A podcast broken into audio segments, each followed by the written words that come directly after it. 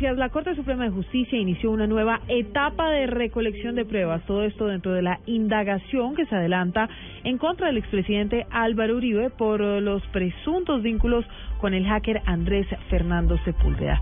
Paola Santofimio. Silvia, buenos días. Pues la Sala Penal de la Corte Suprema de Justicia realizará en los próximos días una serie de inspecciones a las instalaciones de las fuerzas militares con el fin de poder recolectar nueva información dentro de esta investigación que se adelanta en contra del senador Álvaro Uribe Vélez por su presunta relación con el hacker Andrés Sepúlveda. El alto tribunal espera poder obtener documentos e información detallada que se encuentra bajo reserva por las fuerzas militares y que serían de gran ayuda para la investigación. Esto con el fin de poder determinar si se llama o no a juicio al expresidente Álvaro Uribe Vélez. Paola Santofimio, Blue Radio.